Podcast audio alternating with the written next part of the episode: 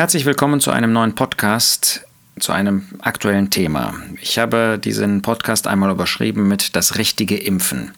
Wir sind ja im Moment in der heißen Phase der Impfstoffentwicklung im Blick auf Covid-19, das Coronavirus. Impfen, was ist das eigentlich? Man benutzt Vakzine oder ein Vakzin, das sind biologisch oder gentechnisch hergestellte Antigene, die der Aktivierung des Immunsystems hinsichtlich eines Erreger, Erregers, Erregerstoffes dienen. Dabei sollen Antikörper oder T-Helferzellen ausgebildet werden. Das sind also solche Zellen, die eine Art natürliche Immunisierung darstellen, damit ein bestimmtes Virus eben nicht den Körper befällt und entzündungsbildend ist und damit den Körper krank macht.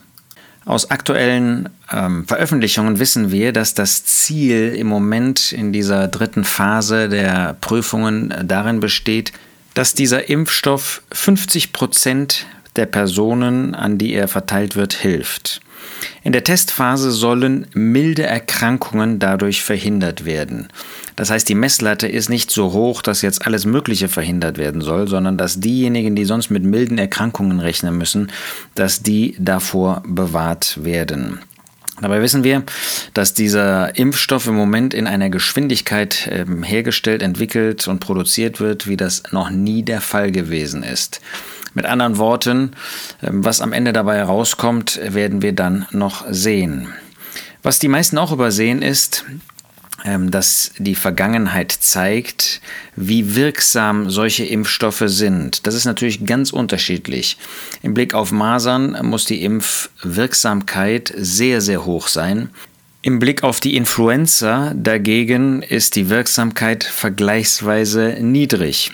Insbesondere bei den gefährdeten Personen, also den 60-Jährigen und Älteren, finden wir, dass in den Jahren 2013 bis 2019 eine durchschnittliche Wirksamkeit von 10% erreicht worden ist. 2017, 2018 war sie minus 28%. Das heißt, wer geimpft wurde, ist eher krank geworden als jemand, der nicht geimpft worden ist. Im Jahr 2014, 15 dagegen war die Wirksamkeit bei plus 44 Prozent immerhin. 2018, 19 4 Prozent, 2016, 17 minus 8 Prozent. Das kann man den Veröffentlichungen des Robert Koch Institutes entnehmen. Das ist natürlich auch ähm, nachvollziehbar, weil der Impfstoff immer basiert auf dem Virus den man kennt aus den vergangenen Jahren und er natürlich weiter mutiert, sich verändert, so wie das jetzt auch bei Covid natürlich der Fall ist. Das heißt, die Impfstoffe werden ähm, hergestellt auf der Basis von Covid-19, auch wenn wir jetzt sozusagen mit Covid-20 ähm, und dann 21 irgendwann zu tun haben. Also ähm, das, was wir jetzt auch neu erleben an diesen positiven Testungen, ist im Prinzip nicht mehr Covid-19, sondern eben die, die Weiterentwicklung Covid-20 und wie man das nennen möchte.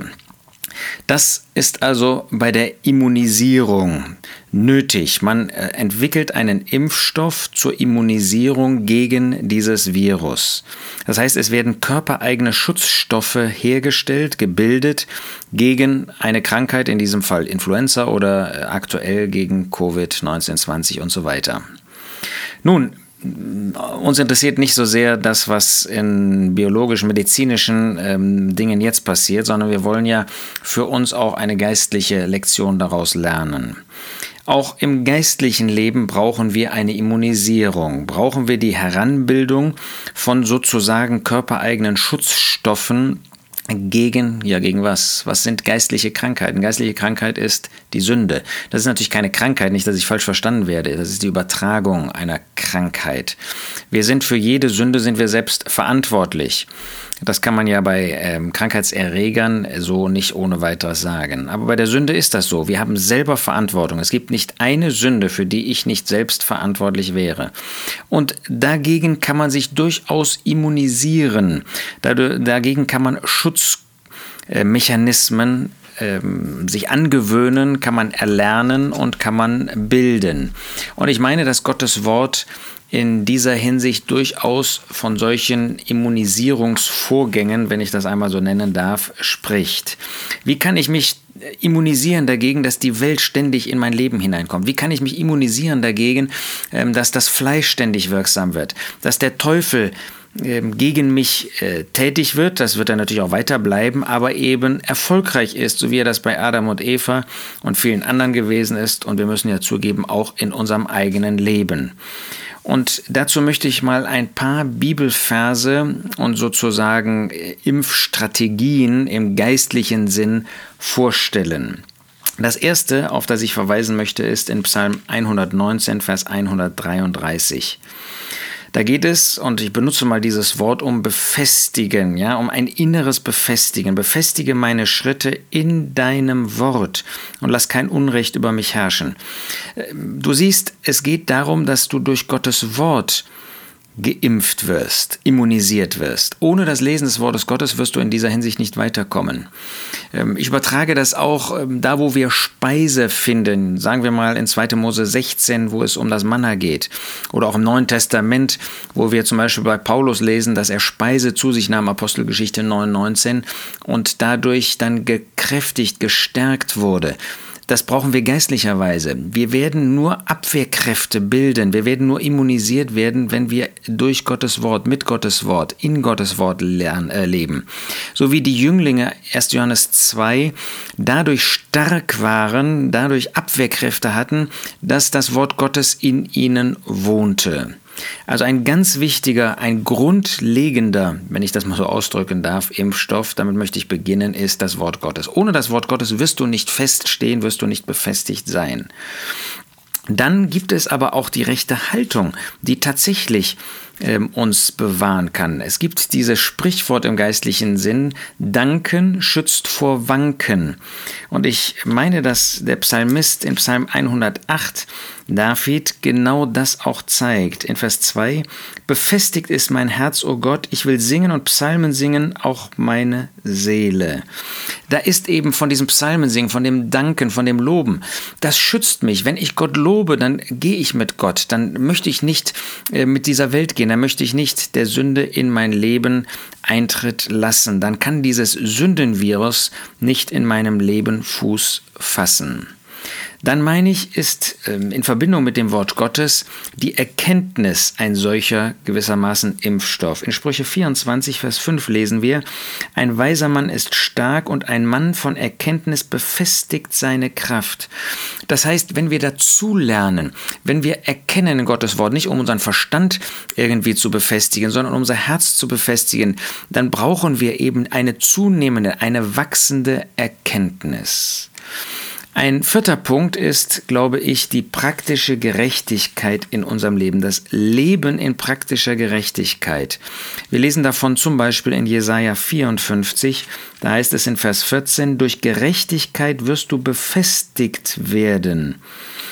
Das heißt, das Leben in praktischer Gerechtigkeit, das praktische Üben eines Lebens in Übereinstimmung mit Gott, das befestigt mich. Es ist ganz interessant, dass in Epheser 6 bei der Waffenrüstung äh, werden gerade tägliche Lebensumstände gezeigt, wenn wir da wirklich mit dem Herrn ehrlich und in Abhängigkeit von ihm leben. Gerade dann sind wir auch innerlich befestigt, gegen den Teufel äh, gewappnet zu sein.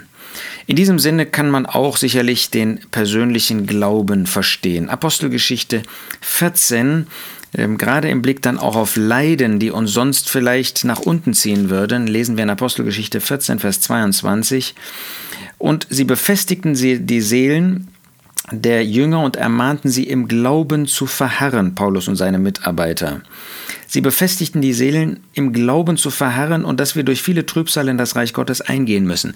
Das heißt, der Glaube ist äh, dieses praktische Vertrauen auf Gott, das stärkt mich und das macht mich dann auch fähig, wenn dann die Trübsale kommen, in diesen Trübsalen durchzustehen, auszuharren. Wir dürfen natürlich auch daran denken, dass der Herr dafür seine Diener benutzt, so wie Paulus und Silas. Er durchzog aber Syrien und Silizien, Apostelgeschichte 1541, und befestigte die Versammlungen. Das heißt, es sind die Diener des Herrn, die uns in diesem Sinn Festigkeit, innere Kraft, Abwehrkräfte schenken. Und das ist ganz besonders die Beschäftigung mit dem Herrn Jesus, die Predigt des Herrn Jesus. Ich denke an einen Vers wie Römer 16, Vers 25, den aber, der euch zu befestigen vermag, das ist Gott nach meinem Evangelium, und der Predigt von Jesus Christus. Ja, er befestigt dadurch, dass der Herr Jesus in unseren Herzen verwurzelt ist, dass wir auf den Herrn Jesus sehen, dass wir uns mit ihm beschäftigen. Und wie das bei der Impfung ist, man ist nicht einmal geimpft für immer, sondern man muss diese Impfung ähm, schon am Anfang äh, wiederholen und dann im Prinzip bei bestimmten, jedenfalls bei der Influenza, dann auch jährlich wiederholen. So ist es tatsächlich auch die Wiederholung ähm, der Beschäftigung mit Gottes Wort, die uns festmacht. Das ist nicht ein für alle Mal, sondern wir brauchen diese Wiederholung. Petrus spricht davon in 2. Petrus 1 und da lesen wir in Vers 12. Deshalb will ich Sorge tragen, euch immer an diese Dinge zu erinnern, obwohl ihr sie wisst und in der gegenwärtigen Wahrheit befestigt seid. Sie sind befestigt, aber sie brauchen das immer wieder, immer wieder diese Beschäftigung mit Gottes Wort. Dazu gehört besonders natürlich die Gnade. 1. Petrus 5, Vers 10. Der Gott aller Gnade aber, der euch berufen hat und so weiter, weiter, befest, wird euch befestigen, vollkommen machen, kräftigen Gründen. Das heißt, das Leben in der Gnade, nicht das gesetzliche Leben, sondern das Bewusstsein der Gnade Gottes, das befestigt uns. Und dazu gehört unbedingt natürlich das Gebet. Kolosser 1, Vers 9 sagt Paulus, wir hören nicht auf von dem Tag an, da wir gehört haben, für euch zu beten, zu bitten, damit ihr, Vers 11, gekräftigt mit aller Kraft nach der Macht seiner Herrlichkeit zu allem Ausharren und aller Langmut mit Freuden eben befestigt seid.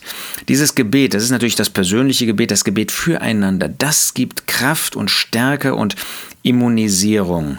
Und ich schließe damit, dass auch der Zuspruch Gottes, das heißt, dass Gott uns seinen Zuspruch, seine äh, Zuwendung immer wieder neu auch verdeutlicht, die ist das, die uns stärkt. So war das bei Daniel. In Daniel 10 lesen wir in Vers 19, und er sprach, fürchte dich nicht, du vielgeliebter Mann, Friede dir, sei stark, ja sei stark, und äh, dann sehen wir, dass äh, Daniel sich gestärkt fühlte, und dann sprach mein Herr möge reden, denn du hast mich gestärkt.